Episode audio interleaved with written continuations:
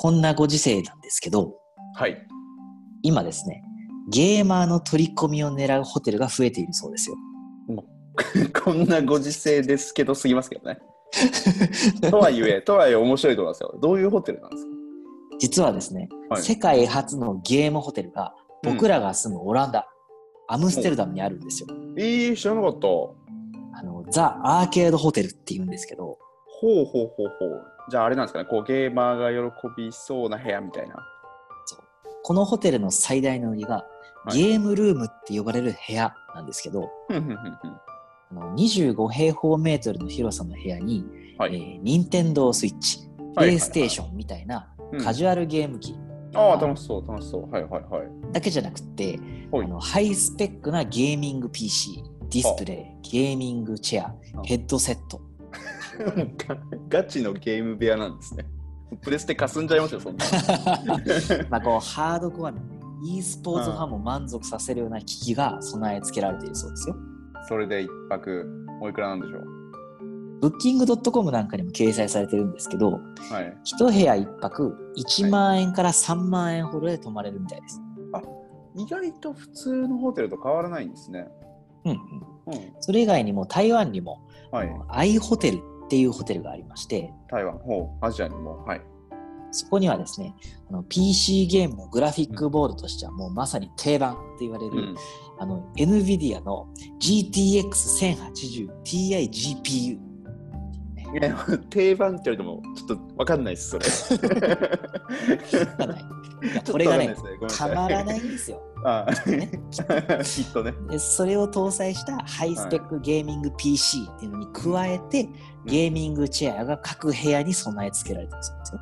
それで、おいくらなんでしょう、一泊。そこはですね、はい1泊1部屋1万円から2万円。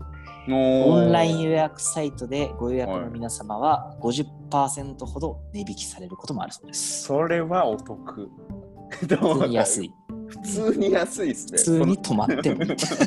さっきのアーケードホテルもそうですし、まあ、今のね、アイホテルもそうですけど、ユニークなホテルがそういう取り組みを始めているっていう感じなんですかね。実はですね、はあ高級ホテルもこうゲーマー客を取り込む施策っていうのを始めてるんですよ。どこですか？ヒルトまさかですね。ヒルトン出てくると思わなかったですね。ン、ザ・ホテルみたいな。はい。あ、そうなんだ。はいパナマにあるホヒルトンなんですけど、そこがですね、アメリカのゲーミング PC 会社、うんエイリアンウェアとコラボしまして、おーあの、グレー型というか、エイリアンのロゴのとこですね。詳しいじゃないですか。はい。そのホテルのですね、はい。2425号室を本格的なゲーミングルームに仕立て上げたそうです。あ、もうその部屋だけなんですね。なんかワクワクしますね、それ。それがですね、2018年の4月にローンチして、はい。そこはですね、1泊4万円ほどです。まあ、さすがヒルトン。まあ、ちょっと、ちょっと高めってくらいですよね、でも。なんですけど、うん。1年先までのスケジュールを調べても、うん、not available になってますよ。あ、もう一泊4万でも1年がっつり埋まってると。大人気。おーまあ、それもそのはずですね。はい。2425号室のですね、はいゲーミングデスクトップ PC のスペック、はい。Core i7-8700 プロセッサー。今さっきも言いましたけど、あんまピンとこないんですよね、僕。しかも、はい 32GB RAM、うん。512GB SSD、うん。1TB HDD、うん NVIDIA GTX 1080Ti。なんか、岡さん読み上げてます？ゲーミングチェアやゲーミングディスプレイはもちろんのこと、うん。65インチの 4K OLED テレビ、詰まってき5.1チャンネルサラウンドの音響システムも加味、た。ゲーミングラップトップもついてきます。うん。な、な、うんなるほど。まあ、うんまあ、とにかくすごいんですよね、きっと。きっとね。まあまあ、パナマのね、太陽をこう浴びながら、うん屋外でゲームをすることも可能です。あ、もうそれ、それ、それ先言ってくださいよ。それならわかりますよ。カクテル付きとかでね。ちょっとスペックをしがしすぎたすみません、置き去りにしちゃって。あでもですね、面白いのは、そのゲーム会社がホテル業界に参入するっていう動きもあるんですよ。でこれまではだからホテル業界がゲーマーに近づくって動きでしたけど、その逆と。そう。そうなんです。はいはいはいはい世界初のゲーム会社って言われるあのアメリカのあたりっていうんううん会社。あのーレトロゲームで知られる。そうです。はい。そんなですね、そんな老舗もゲームホテルに参入するらしくてですね、ほうほうほうほうほあの2020年の1月に、う。はい。あのアメリカの8都市にはい。独自のブランドのホテルを開設するっていう計画を発表したんですけど。その第1号ははいアリゾナ州のフェニックスに開設する予定で、で2020年の秋頃に建設を始めて、うん。2年以内の完成を目指すそうです。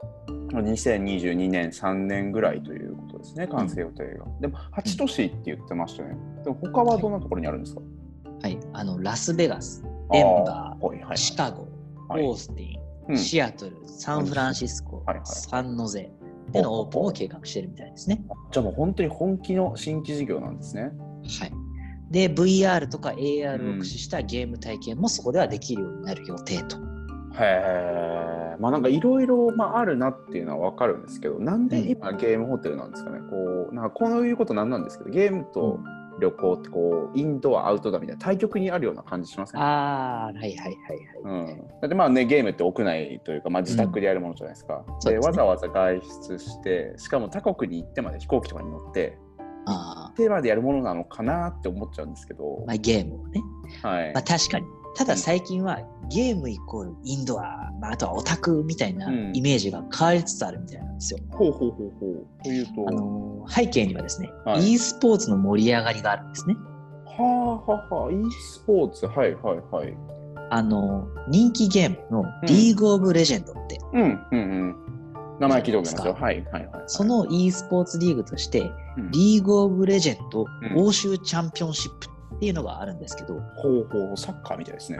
ね、それが2019年4月にオランダのロッテルダムで開催されたんですけど、えー、知らなかった。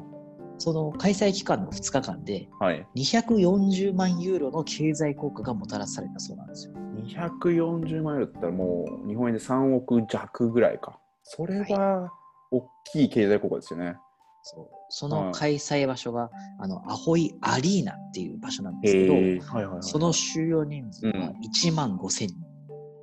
そんなに人集まるんですね。すごっ。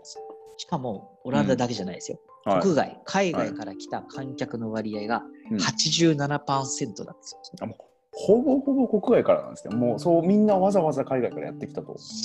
それこそですね、e スポーツが盛んな中国とか、はい韓国とか、あとは南米のペルーから観客がやってきたそうです。へえでもしかもあれですよね、出場者じゃなくて観客なんですよね。ゲームを見るために来ます。見るために海を越えてやってきたと。海を越えて飛行機で。すごいな。だからですね、そのリーグをぜひ僕の国でもっうんて、こう誘致もね、誘致合戦みたいなの盛り上がるみたいで、うんうんうんうん、もうオリンピックとほぼ一緒ですよね。で、そのリーグの開催地として40都市が名乗りを上げたそうです。へえ、すごいな。